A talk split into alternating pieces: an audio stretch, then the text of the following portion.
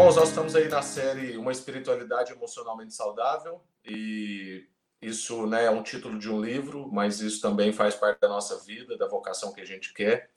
Hoje a gente quer meditar na nossa reflexão aqui sobre como a gente transpor uma muralha na nossa vida, como é que a gente pode aprender, inclusive, com as muralhas que aparecem. O autor usa esse termo. Tem um termo muito mais antigo, que chama São João da Cruz, e ele chamava de a noite escura da alma, mais ou menos a mesma coisa, né, que quer dizer essa essa grande muralha. E esse momento que a gente está vivendo se apresenta para nós como uma grande muralha, né? Esse é um momento muito desafiador para a nossa vida, para a nossa vida pessoal, para os nossos negócios, para a nossa vida de igreja, para os nossos casamentos. Então, é, é um momento onde a gente tem que atravessar uma grande muralha, né? Temos que transpor, temos que vencer essa noite escura da alma que se aparece, né? Se apresenta diante de nós. Esse esse momento que a gente está vivendo, não sei se você tem a mesma percepção que eu, mas eu sinto que ele amplifica ah, as coisas da nossa vida. Não é que ele muda as coisas, é simplesmente que ele torna mais intenso ele amplifica, ele, ele, ele torna claro o que talvez estava embaçado, como, por exemplo, o fato da gente não conseguir ter tempo em família, o fato do que, que a gente dá valor, o que, que a gente não dá valor. Esse tempo está deixando isso mais evidente, mais claro e amplificando, né? Então, eu tenho visto esse tempo como um expositor, um amplificador, um intensificador de muitas questões da nossa vida. Ele amplifica, esse tempo amplifica virtudes e amplifica também mazelas, não é?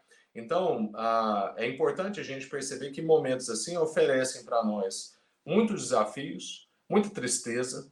Nós já temos notícias né, de pessoas próximas a irmãos da nossa igreja que estão enfermos, ah, passando por dificuldades, ah, que teve seus negócios extremamente afetados. Então, esse momento ele, ele traz muita tristeza, desafio. Não quero também ficar aqui como quem apresenta ilusoriamente esse momento como somente grandes oportunidades. Então é um momento difícil. Anteontem, eu e Marcão, ontem, eu e Marcão orávamos juntos e conversávamos a respeito da tristeza, que é a gente não poder ver os irmãos, a gente pregar olhando para uma tela ou para uma câmera, a gente não ter a reação do irmão. É, é quando eu olho à minha esquerda, né, no nosso auditório, eu, eu sei as pessoas que estão ali, porque a gente tem os nossos lugares cativos. Então, é um momento extremamente desafiador, né, de, de tristeza, de impacto na nossa vida, de perdas, uh, mas também não dá para negar isso.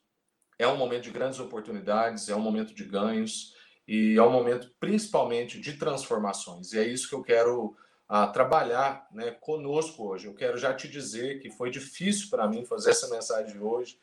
É uma mensagem desafiadora, é um assunto desafiador, como eu queria, como eu queria ser a plenitude daquilo que eu vou compartilhar com você aqui hoje. Mas a gente está longe e isso causa angústia em nós, mas não desespero e não desânimo. Na verdade, dá gana da gente chegar lá, da gente ser um povo maduro, da gente ser um, um, um povo que aprende em circunstâncias como essa, um povo que, como disse Tiago, ah, dá graças a Deus por algumas ah, provações que nós vivemos. Então, é, é, a gente não fica triste ou angustiado ou pesaroso, como eu estou aqui de compartilhar isso com você hoje, como quem está é, é, tá, assim, desanimado ou, ou, qualquer coisa do tipo. É como quem tem gana de chegar à estatura do varão perfeito, é como quem quer ver Cristo sendo formado em você e também quero ver Cristo sendo formado com a minha vida, né? Então, nesse livro aí que a gente tem acompanhado nessa série, esse autor propõe o nome do capítulo como Jornada através da Muralha, né?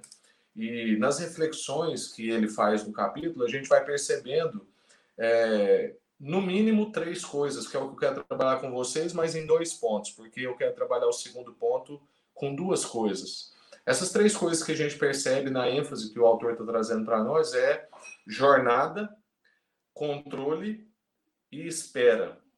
Então, ele vai trazer para nós a perspectiva de que a caminhada cristã é uma jornada, Nessa jornada, a gente tem muita dificuldade com o controle e temos muita dificuldade com a espera. E ele, inclusive, confessa que a maioria dos erros e pecados que ele já cometeu e que ele percebe na vida dele são pelo fato da dificuldade da espera. E a gente vê isso em vários autores bíblicos. Homens que tiveram dificuldade de esperar e por isso ah, acabaram né, enfiando os pés pelas mãos, como a gente usa de expressão aqui.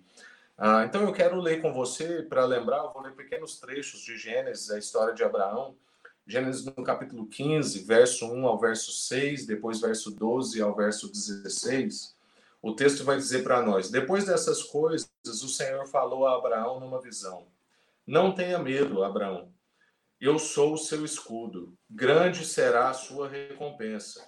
Mas Abraão perguntou: Ó soberano Senhor, que me darás se continuo sem filhos uh, e o herdeiro do que, do que possui é Eliezer de Damasco? E acrescentou: Tu não me deste filho algum, um servo da minha casa será o meu herdeiro.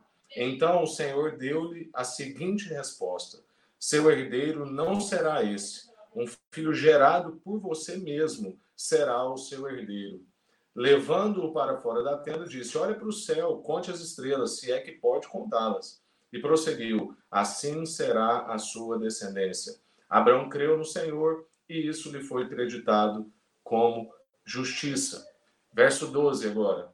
Ao pôr do sol, Abraão foi tomado no sono profundo, e eis que vieram sobre ele trevas densas e apavorantes. Então o Senhor lhe disse: Saiba que seus descendentes serão estrangeiros numa terra que não lhe pertencerá onde também serão escravizados e oprimidos por 400 anos. Mas eu castigarei a nação a quem servirão como escravos, e depois de tudo sairão com muitos bens.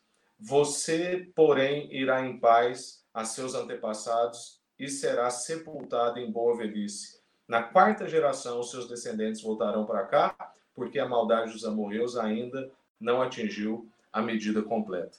E depois, no capítulo 16, no capítulo 17, no capítulo 18, a gente vai vendo desdobramentos da história de Abraão. Se você que nos acompanha não tem né, é, costume com a palavra de Deus, essa é uma história famosa nas Escrituras, é um marco da aliança de Deus com o seu povo, o povo de Deus, não necessariamente um povo nacionalista, mas um povo da aliança, ou seja, um povo da fé. Abraão tinha o nome de Abraão e depois foi batizado com Abraão e a esposa de Abraão tinha o nome de Sarai, e depois Deus mudou para Sara.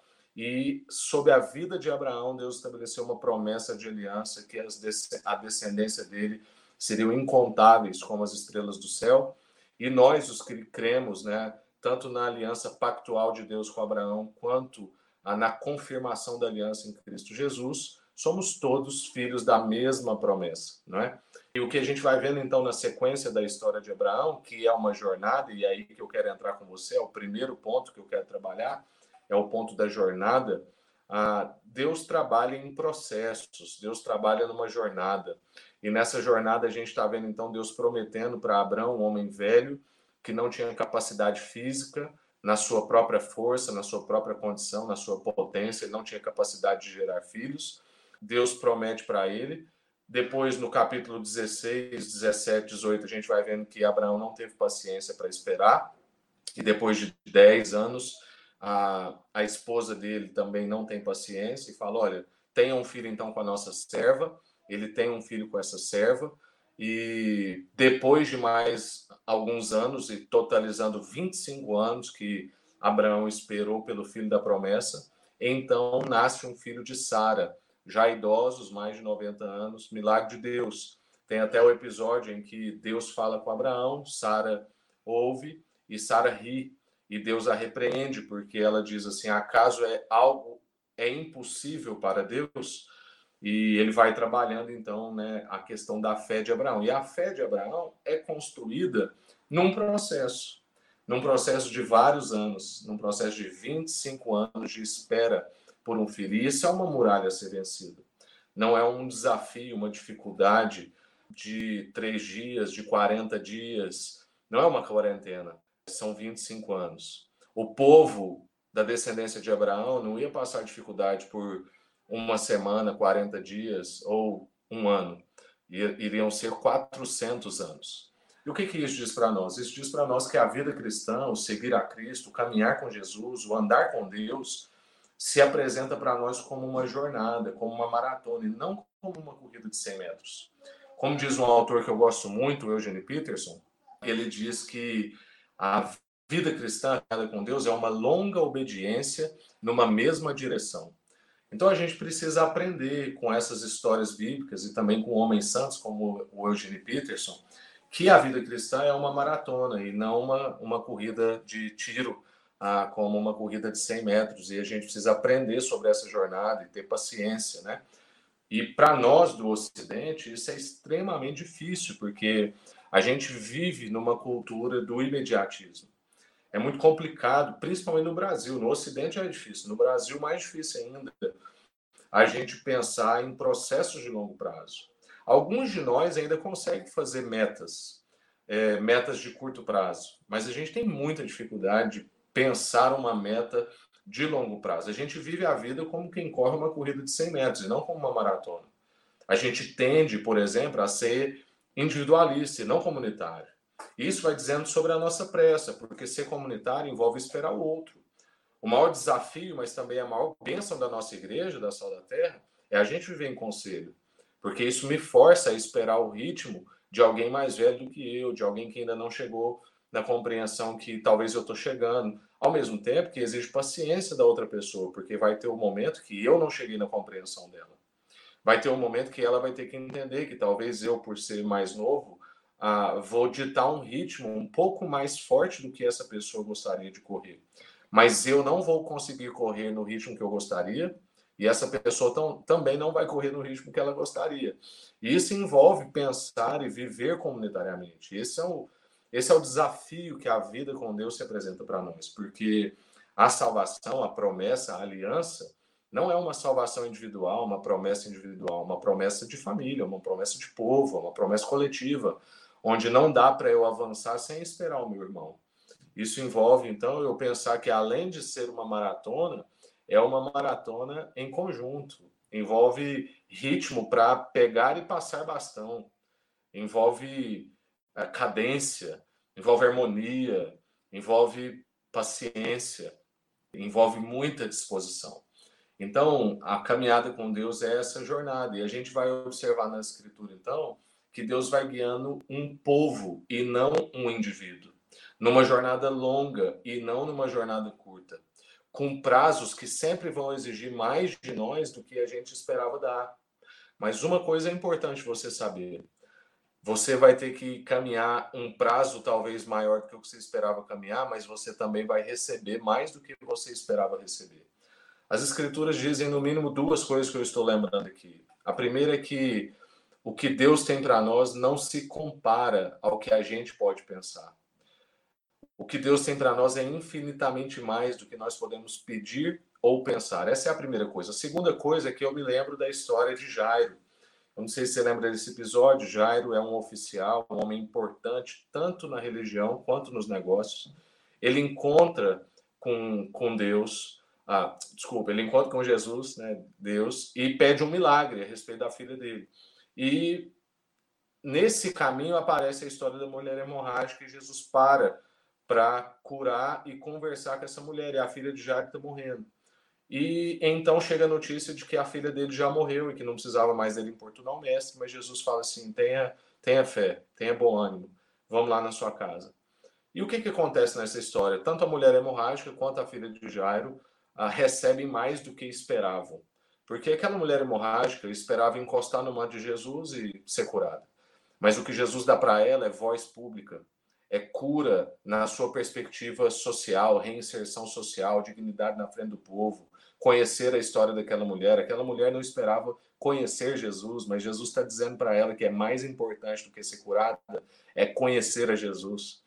E Jairo cria, né? Ele tinha fé para crer que Deus tem poder para curar a filha dele. Jesus tinha poder para curar à distância, se ele quisesse. Era isso que Jairo cria.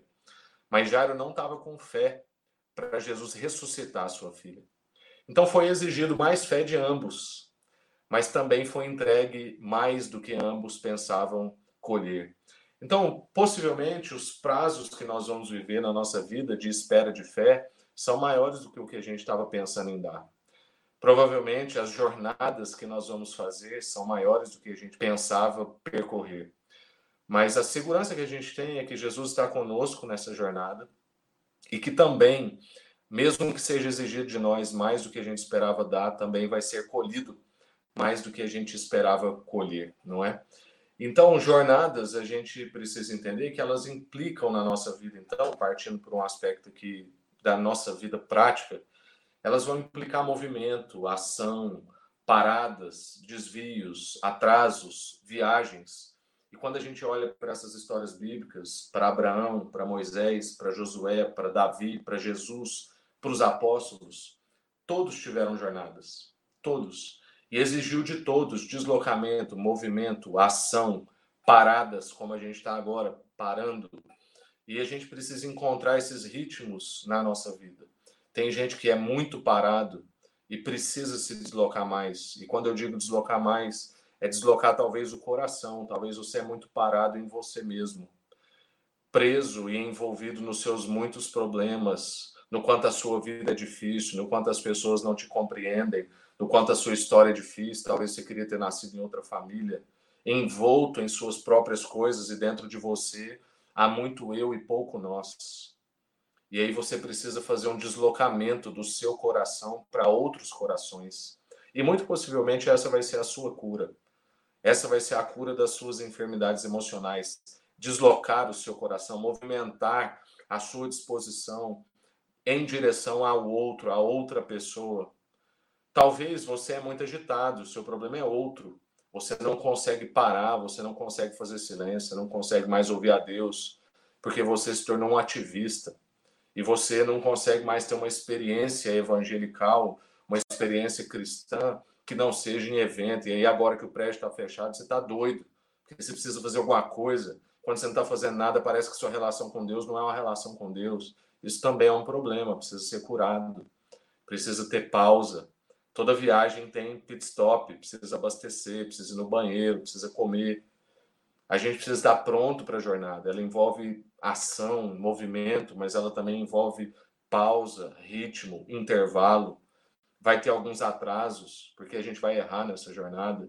Isso tudo está no pacote. Os percalços da jornada, eles, eles fazem com que afoitos parem e fazem com que paralisados andem.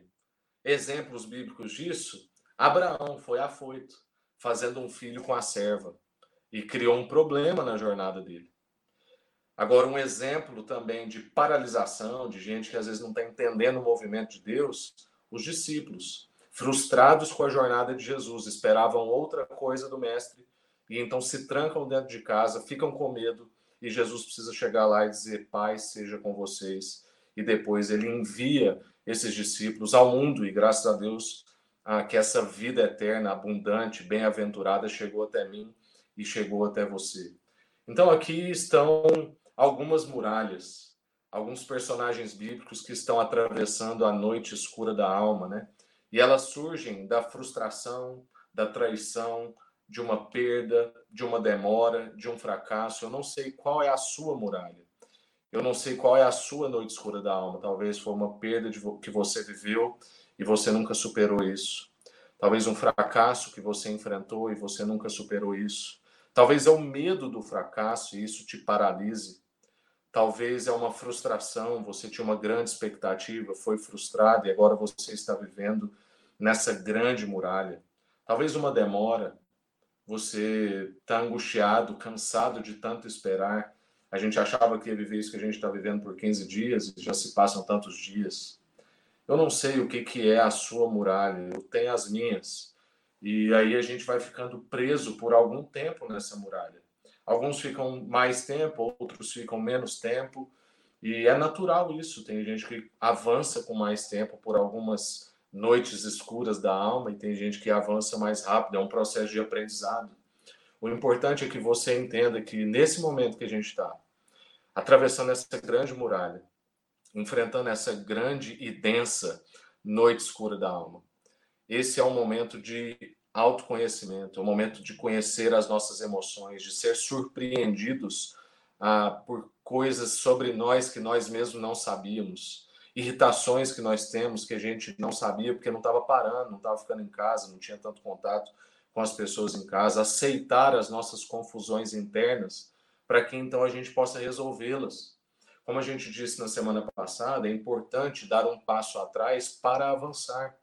Então, se eu não dou um passo atrás e não conheço essas confusões internas, não conheço as minhas emoções, não conheço esses monstros, não desfruto desse momento de atravessar a muralha, de viver essa noite escura, então eu estou perdendo tempo, estou embaraçando os meus pés e não consigo avançar. É importante que a gente consiga avançar. Abraão, ah, por exemplo, viveu essa muralha durante 25 anos. Mas o importante é que Abraão não viveu essa muralha como quem passa 25 anos e está do mesmo jeito. Não. Abraão foi rebatizado, recebeu um novo nome. Abraão foi, ficou conhecido depois disso como o pai da fé. Abraão cresceu, Abraão conheceu suas emoções, Abraão percebeu o seu pecado, percebeu que ele era afoito, aprendeu na caminhada com Deus, desfrutou dessa jornada, teve que lidar com a evidência de que ele tinha duvidado de Deus, teve que lidar com a dificuldade da espera e aguardar por 25 anos por um filho da promessa. Teve que passar por tudo isso, mas a pessoa que saiu do outro lado dessa muralha, a pessoa que mergulhou e saiu do outro lado da margem, foi a pessoa que a gente conhece hoje como pai da fé, colocado nos heróis da fé lá em Hebreus. Esse é o homem.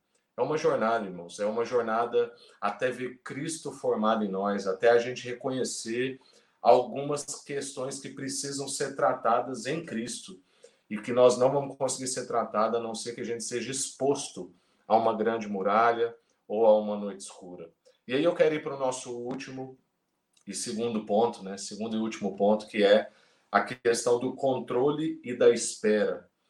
Essa jornada, então, das muitas dificuldades que a gente enfrenta, né, dessa noite escura, algumas delas é a caminhada que vai revelando a nossa fragilidade, a nossa vulnerabilidade, as nossas emoções mais guardadas, a nossa dificuldade de lidar com o mistério, a nossa dificuldade de lidar com o mistério. Isso tudo diz da nossa necessidade de controle. A gente precisa de um Deus que a gente consiga encaixotá-lo, enquadrá-lo. Um Deus que talvez não, não funcionava na nossa concepção até há pouco tempo atrás, online. E agora a gente está vendo que funciona. E o Espírito Santo de Deus aquece o seu coração agora, como aquece o meu, mesmo a gente não estando fisicamente juntos, há uma tristeza a respeito disso, mas há uma evidência da ação do Espírito Santo em nós. A gente não consegue enquadrar Deus, a gente não consegue montar talvez uma lógica muito certa de como é que Deus se comporta. Isso é o nosso sonho. Foi por isso que a gente comeu da árvore do conhecimento do bem e do mal. Foi por isso, porque a gente queria ter essa autonomia de ser Deus, de saber quando é que ele age, como é que ele age, onde é que ele vai estar. Tem gente, inclusive, que coloca endereço, né? Não, na cidade tal, Deus está falando em tal lugar. E nem qualquer culto, não. É no culto das 20, não é no culto das 10, não.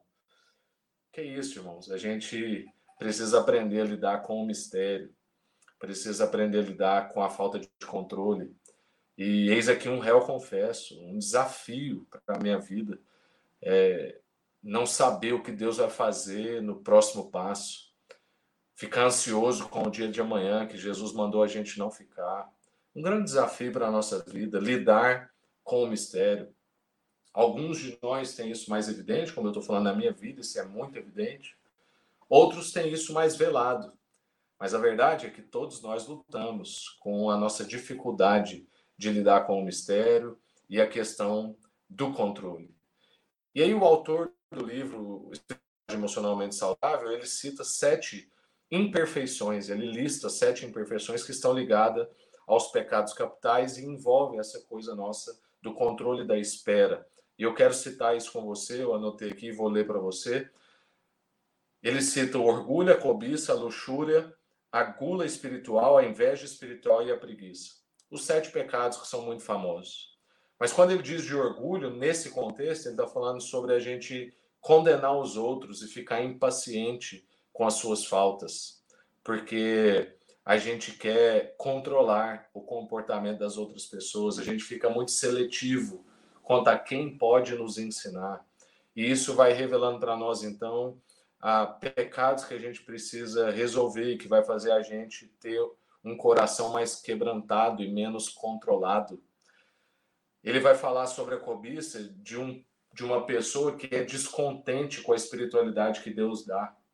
Irmão, isso aqui falou profundamente comigo, porque isso é uma coisa que eu amo ler, é biografia. E eu leio algumas biografias mais antigas e, e eu fico assim, poxa, parece que essa pessoa tinha uma espiritualidade tão mais viva, tão mais perto, tão mais evidente. E fico insatisfeito algumas vezes com a espiritualidade que Deus está me dando e nunca achando suficiente o que eu aprendi. Talvez você também está lidando com isso. Ele cita isso como um pecado, um pecado de cobiça, que, de uma pessoa que nunca está satisfeito, que acha que nunca aprendeu o suficiente, que não se satisfaz em viver com Deus momento a momento. Quando ele cita luxúria, ele vai dizer de uma pessoa que tem mais prazer nas bênçãos de Deus do que no próprio Deus. Tem mais prazer nas bênçãos de Deus do que no próprio Deus. Esse eu acho que é um raio-x, infelizmente, de boa parte da igreja evangélica brasileira. Tem mais prazer nas bênçãos de Deus que no próprio Deus. E aí ele vai para a ira, ou seja, uma pessoa que se irrita com facilidade, que não tem doçura, que é impaciente para esperar em Deus, esperar o outro, esperar o que Deus quer fazer. Não suporta um mínimo de sofrimento. O sofrimento aparece, a gente já esperneia querendo sair, nem pensa sobre a possibilidade de aprender no meio desse sofrimento. Impaciente, irado. Gula espiritual, ou seja, resiste à cruz e escolhe prazeres como se fosse criança. Inveja espiritual está sempre se comparando, não fica feliz com o crescimento espiritual de outra pessoa. Cuidado, irmãos, isso compromete a nossa unidade. Isso gera um ambiente competitivo. Isso gera um ambiente de comparação, inveja espiritual, pecado na nossa vida. Ficar se comparando, como eu, às vezes, em alguma biografia, como eu citei aqui, ou com algum líder vivo que eu admiro. Ficar insatisfeito com a sua vida espiritual e não ficar feliz com o crescimento espiritual de outra pessoa. E por último, preguiça, né? Foge do que é difícil. O seu objetivo são somente as boas sensações. Eu preciso ter um louvor muito bom, que me arrepia. Eu preciso ter uma pregação que me transcende, que é eloquente, que usa frases de efeito. Eu tenho culto bom e culto ruim. E como diz o nosso pastor Paulo Júnior, para um crente de verdade não poderia existir culto bom e culto ruim. Existe culto, existe igreja, existe família da fé, que um dia está com um tipo de humor e outro dia está com outro tipo de humor, porque a gente é humano. E humano na plenitude, como Jesus foi. Jesus, sendo totalmente Deus, se tornou totalmente humano. E a gente às vezes está aqui querendo ser anjo, levitar, voar. Uma espiritualidade enraizada, é isso que Deus tem para nós, uma espiritualidade que vive esses processos, não vive só de sensações. Portanto, irmãos, perseverem pacientemente em meio ao sofrimento porque você e eu estamos sendo melhorados, refinados, depurados, para a gente ser amadurecido e mais parecido com Cristo. Identifique algum ou alguns dessas sete imperfeições da sua vida e trabalhe isso com Deus nesse tempo que a gente está vivendo. Seja transformado em alguma dessas sete imperfeições que você identifica na sua vida. E eu te digo uma coisa: em alguns momentos da nossa jornada, a gente vai fazer muita coisa, como disciplinas espirituais, oração, experiência comunitária, leitura bíblica, solitude, silêncio. A gente vai fazer disciplinas espirituais por obediência, porque no fundo a gente não vai estar sentindo nada. Em muitos dos momentos da nossa jornada vai ser assim, mas a gente depois vai viver grandes evidências, uma grande recompensa se a gente continuar em obediência. A gente já viu isso na vida de Abraão, a gente viu isso na vida de Moisés, a gente viu isso na vida de Davi, a gente viu isso na vida de Jesus e a gente viu isso na vida dos discípulos. Se a gente esperar pacientemente no Senhor, se a gente continuar nas nossas disciplinas espirituais por obediência, mesmo talvez sem sentir nada, nós seremos abençoados, amadurecidos, esticados, refinados, depurados pelo Senhor. E ainda que a gente não entenda no momento, e muitas vezes não vamos entender o que, que vai acontecer? Isso faz parte de lidar com o mistério. Isso faz parte da nossa finitude. Isso é aceitar a nossa limitação, a nossa fragilidade e reconhecer a grandeza de Deus. Não entender todas as coisas diz respeito a aceitar o mistério, a não ter o controle, a esperar pacientemente no Senhor, e isso nos liberta do controle. Então eu quero concluir, irmãos. Isso é passar a muralha, conhecer as suas emoções mais profundas, perceber um desses sete, dessas sete imperfeições, lembrar-nos uns aos outros que a caminhada cristã é uma jornada, ela é longa, a gente tem que ter uma longa obediência numa mesma direção. Nessa caminhada, lidar com o mistério, abrir mão do controle esperar pacientemente no Senhor. A gente não se sentir é, tão ofendido durante a caminhada quando as pessoas fizerem observações a nosso respeito. Por quê? Porque senão a nossa jornada pela muralha está sendo em vão. Porque a nossa jornada pela noite escura da alma ou pela muralha é uma jornada para nos tornar mais sensíveis e quebrantados, tornar-nos pessoas menos ofensíveis. Eu sei que essa palavra não existe, mas você está entendendo o que, é que eu quero dizer. Um tipo de pessoa que, quando criticado, avaliado ou julgado, não é mais tão reativo, tão recuado, ou então simplesmente exclui a pessoa que está criticando ou que está julgando e que às vezes está avaliando a minha história. Não, firmado no amor de Deus, sabendo quem eu sou, reconhecendo que eu estou numa jornada, sabendo das minhas mazelas. Quando criticado e julgado, então, eu passo a pensar assim: é bem pior do que você pensa. É bem pior do que isso que você está vendo. Quando alguém julgar a minha jornada espiritual, quando alguém julgar um comportamento meu, quando alguém me avaliar na minha caminhada, se eu estiver bem quebrantadinho, se eu estiver bem tratado por Deus, se a minha jornada pela muralha, pela noite escura da alma, tivesse sido uma jornada proveitosa, o que eu vou pensar é isso. No fundo, é bem pior do que o que você pensa. Então eu não vou se sentir tão ofendido. Aceite a jornada, fique livre do controle e aprenda a esperar. É isso que eu fui abençoado nessa, nesse estudo, nessa exposição para vocês. Muito difícil, eu não sou uma pessoa né, é, tratada em todos esses pontos. Há muitas fragilidades, há muitos pontos a serem tratados. E justamente por isso é que eu sei que em você também há muitas coisas a ser tratadas, muitas coisas a serem melhoradas, muito quebrantamento para acontecer no seu coração, para que a gente possa ser uma pessoa mais bem resolvida em Deus, para que nós possamos lidar melhor com o mistério, abrir mão do controle e aprender sobre a espera. Então é isso, eu quero orar com você agora. Vamos juntos nessa jornada que é uma maratona e não uma corrida de 100 metros. Amém? Senhor, muito obrigado por essa palavra, uma palavra desafiadora, confrontadora, difícil, profunda, humilhante, mas é verdadeiro. Então a gente quer receber, porque a gente quer receber a verdade.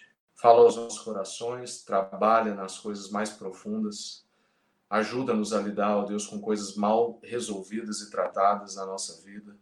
Faz-nos, ó Deus, um povo mais quebrantado e sensível, menos ofendido, um povo mais consciente das suas mazelas e que, por saber disso, não fica deprimido, mas fica disposto a ser tratado, a ser melhorado, a ser esticado pelo Senhor, porque aquilo que o Senhor começou, o Senhor há de cumprir nós queremos ver o caráter de Cristo sendo formado em mim e na nossa igreja. E é por isso que nós lutamos, é por isso que nós queremos melhorar, é por isso que nós queremos avançar. Então, ó Deus, cada coração que está aqui cultuando com a gente agora, visita-os nas suas casas. Se tiver alguém no trânsito, visite-o no trânsito. Abençoa, Deus, cada irmão, cada irmã que nos ouve nesse momento. Em nome de Jesus.